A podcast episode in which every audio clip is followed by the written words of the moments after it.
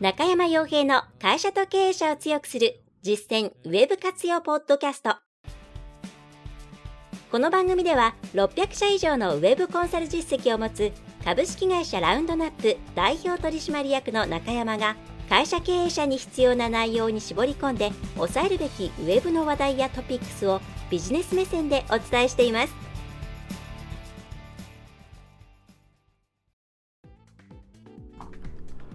皆さんこんにちは。ラウンドラップコンサルティングの中山です。それでは、えー、本日も会社と経営者を強くする実践ウェブ活用ポッドキャストを始めていきたいと思いますので、ぜひとも最後までお聞きいただければと思います。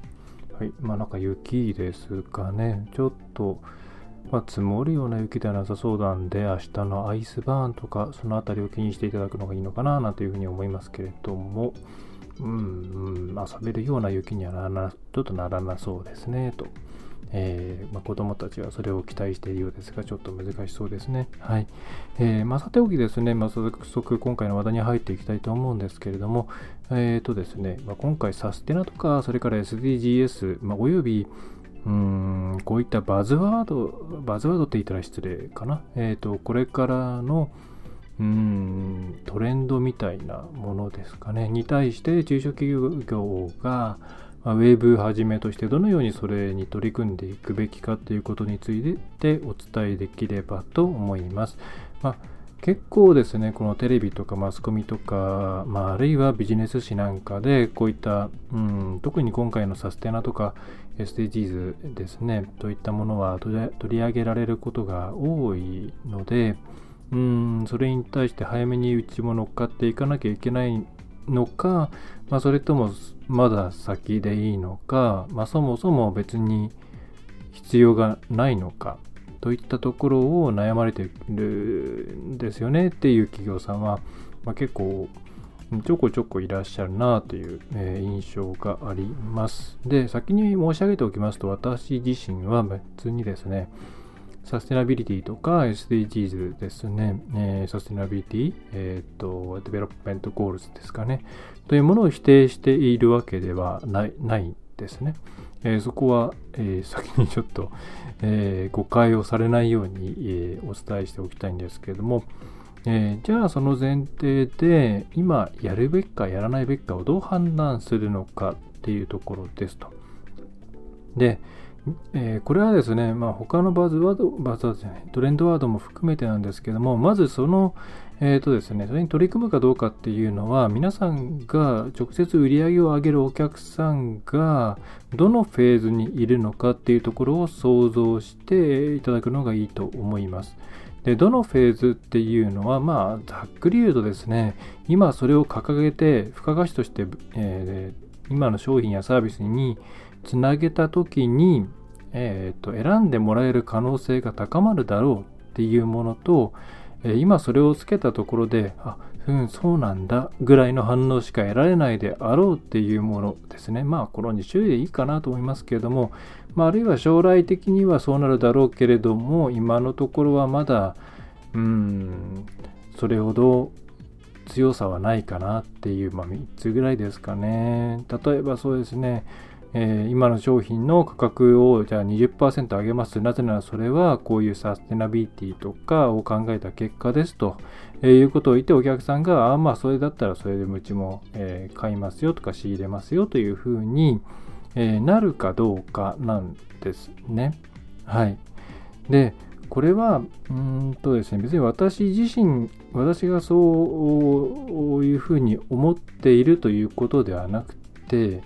えー、実はほとんどの、うん、こういった今後こうなるよっていうトレンド系のワードってそういう前提で動いているんですね。で、まあ、今回なんでその話をしようかと思ったかというと、まあ、日経、まあ、MGA ですね、えー、また読んでいて、今回一面が2月9日号ですね、あのサステナの話なんですね、サステナビリティの話で、まあ、アパレル業界の競争軸にサステナビリティ、まあ、かっこ持続可能性が浸透してきたということで、え、サステナビリティを考慮したいろんな素材とか、そういったものに対しての需要が上がっているよという内容になっています。でそれだけ聞くとは、まあ、よく聞く内容ですねということになると思うんですけど、まあ、私として、あ、やっぱりそうだったんだなというふうに感じた部分がですね、えーと、その途中で、えーまあ、ある繊維メーカーですね、えー、さんが、うーんとですね、もともと、えーと、染色とかをやっていたんですね。で、そこが、まあ、なかなかですね、まあ、アパレル自体が相当へこんでしまっていることもあったりとか、その仕入れっていうんですかね、まあ、えー、業界構造が変わって海外の方から、えー、いろんな素材とかを仕入れてくるようになって、えー、なかなかちょっと将来性が、ね、見えないということで、えまあ、サステナの方に振ったという内容なんですけどもここにですねもうその社長の方のコメントとしてこう書いてあるんですね。はいえー、まあ、下請けからの脱却を目指して始めたのがアパレル製品の自社開発だった。で、その後に、ただでさえ競争の激しいアパレル業界で消費者の目を引くために、えー、記事からサステナを追求することに。17年当時、2017年ですね。当時はまだ浸透していなかった草木染めを選んでパーカーなどの製品を開発ということで、えー、つまりですね、もう消費者の目を引くためにサステナを追求するというふうに、えー、書いているんですね。はい。で、それは別にこの会社さんだけではなくて、この記事の中でも、ね、他の例も出てきますし、また、ちょっと今、こう、パッと何月の男っていうふうに、えー、と引用ができませんが、基本的にはそういう流れなんですよ。つまり、うーんと結構ドライに考えている。あの、なんでしょうね、その、うん、サステナとか SDGs というとですね、こう、高い目標を掲げて、そこに対してミッション云々みたいなところからやっている、やんなきゃいけない、これからは、えー、っていうような、うん、形でいろんな企業が取り組んでいるようなイメージを持たれるかもしれないんですけれども、基本的には、うん、言い方は悪いですけれども、そこに儲かる可能性があるからやっている。というのが今の現状なんです。それが理念から反しているとは思いますけれども。うん、で、実際問題ですね、そこに、あの一番いい状態っていうのは、このサステナビリティとかって、まあこれ当然、え、持続可能な開発っていうこととか宇宙船地球号とかですね言っている時代からずっと続くその環境問題とかのことを考えるとそこが売り上げとこうしっかりとアラインしていく沿っていくことが大事なのは事実でそうなってそういう世界になっていくことが理想ではあるんですけども現実としてはやっぱまだまだそうはなってない。例えばじゃあうんそういうサステナを考えました。サステナビリティを考えました。じゃあこれだけ上がりますって言ったらんじゃあ高くなるんだったらいいやっていうのがまあ現実だったりするわけなんですね。うん。なので皆さんはじゃあ取り組むべきかといったら今の商品にそれをその価値をつけた時にプラスになって売り上げが上がるかどうか、えー、っていうところで考えていただくといいんじゃないかなと思います。で、今じゃあ、うーん、そんなに正直なところ消費者側でサステナとかですね、SDGs に配慮しているからじゃあ買うっていうようなうんところまで燃え上がっているかっていうとそういうそこまではいってないと思うんですよね。これを撮っている2022年かな？の2月の現在では、まあ、これが1年経って2年 ,2 年経ってどう変わっていくのかっていうのはとても重要なことではあるんですけども。で今じゃあどこに需要があるかっていうと、まあ、そこを先取りしてですね将来的にそういうところに市場ができてくるはずだから投資として今のうちから自分たちの商品ラインナップにそれを加えたりとか、えー、自社の、うん、ミッションとかポジショニングっていうものを、えー、印象づけていくっていう大きな会社に対してその資材あの原料と原材材料として、うん、納入するとかそういう需要があるケースだと、まあ、それは売上とかに直結していくんですね。だからそういう販路とか道筋をがある、あるいは、えーと、持ちかけたらそれで買ってくれそうとか、そういうどちらかというと B2B2C の B2B のあたりで、何かできるのであれば検討してもいいんじゃないかなと思います。はい。なので、うんとですね、今自分たち全然そういうこと考えてないんだよねっていうこと、あるいは自分たちにできそうなことってないんだよねっていうことに変に罪悪感とかを持つ必要は全くないですし、今それをやっていないからといって何か取り残されているようなことっていうのは現時点ではないと考えていただいていいと思います。うん。で、まあ、これがどんぐらいのスピードでどう浸透していくのかって正直わからなくってうんまあ多分大企業とか、えー、世界的な PR の流れ次第だと思うんですよ。で今回みたいにいろんなコロナとか急なうんことが起きてくるとまた全然ちこうタイムラインが変わってきてしまうのでうーんまあそんなにプライオリティを上げなくてもいいのではないかなというふうに思っています。はい。で、まあ、ただその何でしょうねうんそういう人たちで会社をやりたいあるいは会社をそういう方向に持っていきたいとか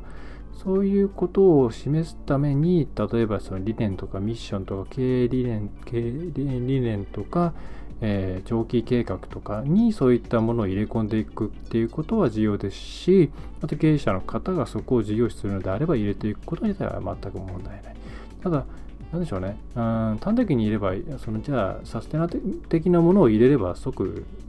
反応が良くなるかって言ったら、まあ多分ならない。っていうようなイメージを持っていただくといいんじゃないかなと思います。はい。だもう、うーん。もっと来たそうですね喫緊のニーズはないんじゃないかなと思います。まあ、これを聞いているサステナ管理の方がそんなことないよっておっしゃるかもしれないんですけれども、私が見ている範囲の中小企業系のご商売だとまだお客さんそういう段階ではない。よしあしではないです。単純に段階ではない。ので、えー、気にしても仕方ないんじゃないかなというふうに思います。はいまあ、それよりはもっと、なんでしょうね、手近にすぐニーズが発生、えー、刈り取れるようなものを、に手をつけていった方が、特に今みたいな厳しい時期はいいんじゃないかなという印象です。まあ、難しいですよね、こういうトレンドワードとか、トレンドって言ったら失礼かもしれないですけど、まあ、将来的未来未来も含めたとぼやっとしたワードみたいなものに対して、どういうビジネス展開するかっていうのは、うん、大きな企業であればもう場所取りを始めているんですよね。ポジショニングの、うん、自分がどのポジションを取るかっていう争いをして、まあ、そこにお金使ったりしていくことで将来回収できる見込みがあるわけなんですけど、うん、そう。で例えば ESG 投資とか投資なんかも今、ね、金額が上がってるなんていう営業を受けたりしますけれども、それも結局そういうのが将来的に伸びるから今のうちにお金を入れておこうっていう感じなんですよね。もうお金をそこに投資してる方の感覚としても。はい。あんまりそこにきれい事を、うん、大前提として考えない方がいいと思います。はい。もうちょっとね、あの、泥臭く考えてしまっていいと思いますし、皆さんの商売的な、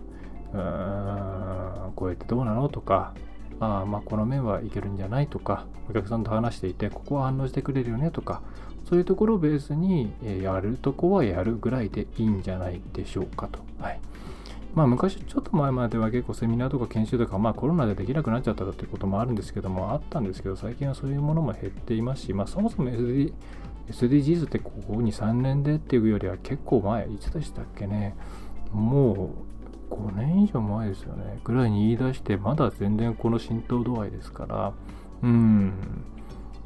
そんなにですね、えー、えー、なんでしょうね、振り回されない方がいいと思います。はい。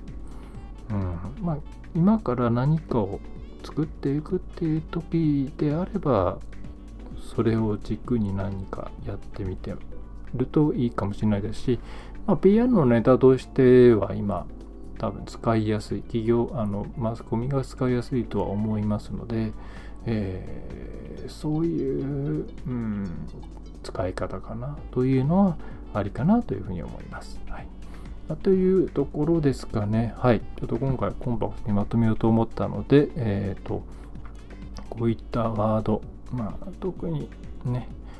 あの新聞とかですね、テレビとかでいっぱい言ってるような時期っていうのは、周知させたい時期というふうに考えた方がいいので、はい。盛り上がった後にはあんまり取り扱わないんですよね。盛り上げたいから取り扱うっていうふうに、